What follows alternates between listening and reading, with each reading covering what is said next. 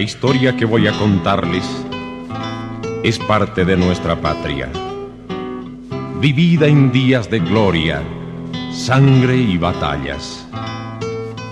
Pido a los herederos de esta América liberada hacer un alto en el camino junto a la tumba de la coronela Juana Azurduy de Padilla. Ana Zurduy fue una gran mujer que desmiente cuál fue el rol de la mujer en aquella época. Según nuestra historia oficial, la mujer lo único que hacían eran coser banderas, donar alhajas, esperar pacientemente a sus maridos, eh, una actitud sumamente pasiva. Y no, Ana Zurduy, y, y ha habido otras como ella, fue una persona que se comprometió activamente llegó a ser coronela del ejército, la primera y única coronela de nuestro ejército, designada por Manuel Belgrano por su coraje eh, en acción, en acción, digamos, donde había tomado una bandera del enemigo por su propia mano, era una mujer de a caballo, peleaba al lado de su marido Manuel Padilla, otro gran caudillo excesivamente olvidado por nosotros,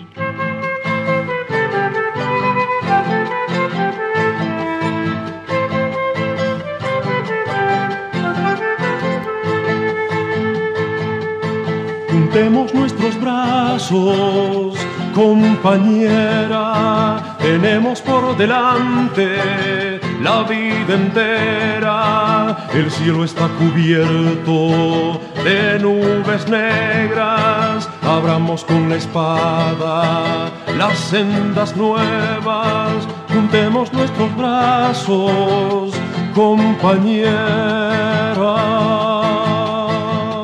perdió sus cuatro hijos en la vida de guerrillero, porque este, en tantas huidas se metió en unos pantanos donde, digamos, sus hijos no tuvieron otra alternativa que morir de, malaria, de paludismo, ¿no?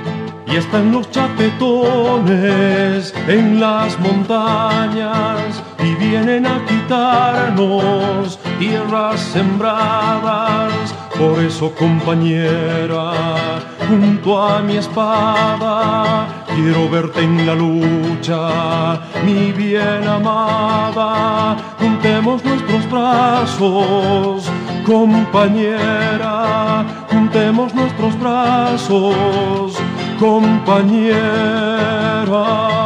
Ellos eran de un origen bastante elevado, se comprometieron por convicción en la gesta revolucionaria americana y ellos vivían ahí muy cerca de la Universidad de Chuquisaca, o sea que participaban activamente de, todas las venidas ideológicas y de todas las lecturas revolucionarias que en ese momento eran fermento, digamos, de lo que fue nuestra revolución. Juana y Manuel se enrolan en las filas de los luchadores. Su presencia es señal de combate. Ellos cubren las retiradas y empapan los triunfos. Un día están escondidos entre las fragosidades de las sierras, otros días sembrando espanto entre los enemigos. Como símbolo de libertad en la batalla, doña Juana entrega a su compañero un robusto niño fruto de su amor y la bandera del fiero enemigo. Cañoto y Walparrimachi cantan su gloria. Más tarde, a la derrota de la batalla del Villar, se le une el dolor supremo de ver la cabeza de Padilla clavada en la punta de una lanza con la mirada inexpresiva. Pero el dolor acicatea su arrojo y aporta con su brazo férreo en las huestes argentinas de Güemes. Aguilera, el vencedor de Padilla, pone precio a la cabeza de Juana Zurduy y aún así sigue el camino de la lucha por la patria en busca de su preciada libertad. Y los enemigos son al fin vencidos.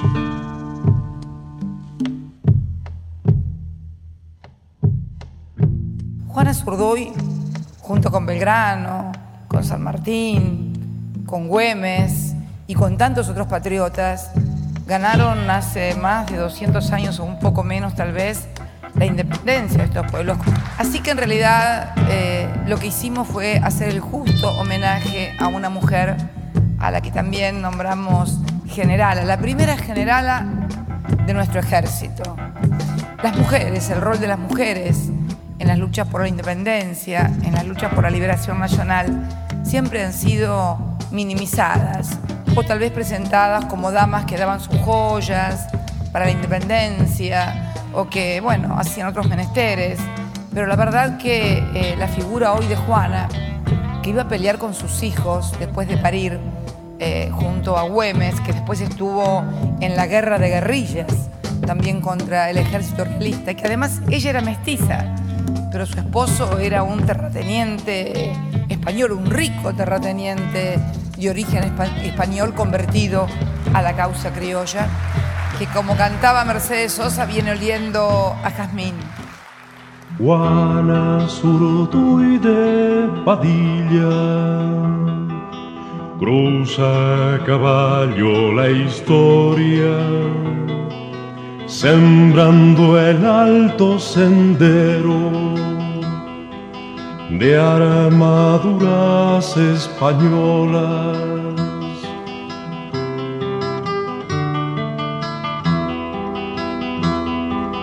Con los cabellos al viento, como bandera de patria rompe horizontes de espadas, Juana la libertadora, rompe horizontes de espadas, Juana la libertadora.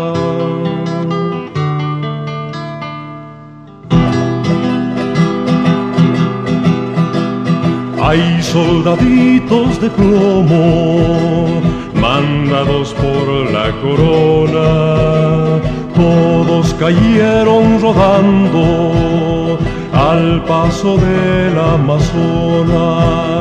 Y en la cumbre del coraje, donde destella la gloria, Juana de Arco se inclina y abraza a su hermana criolla.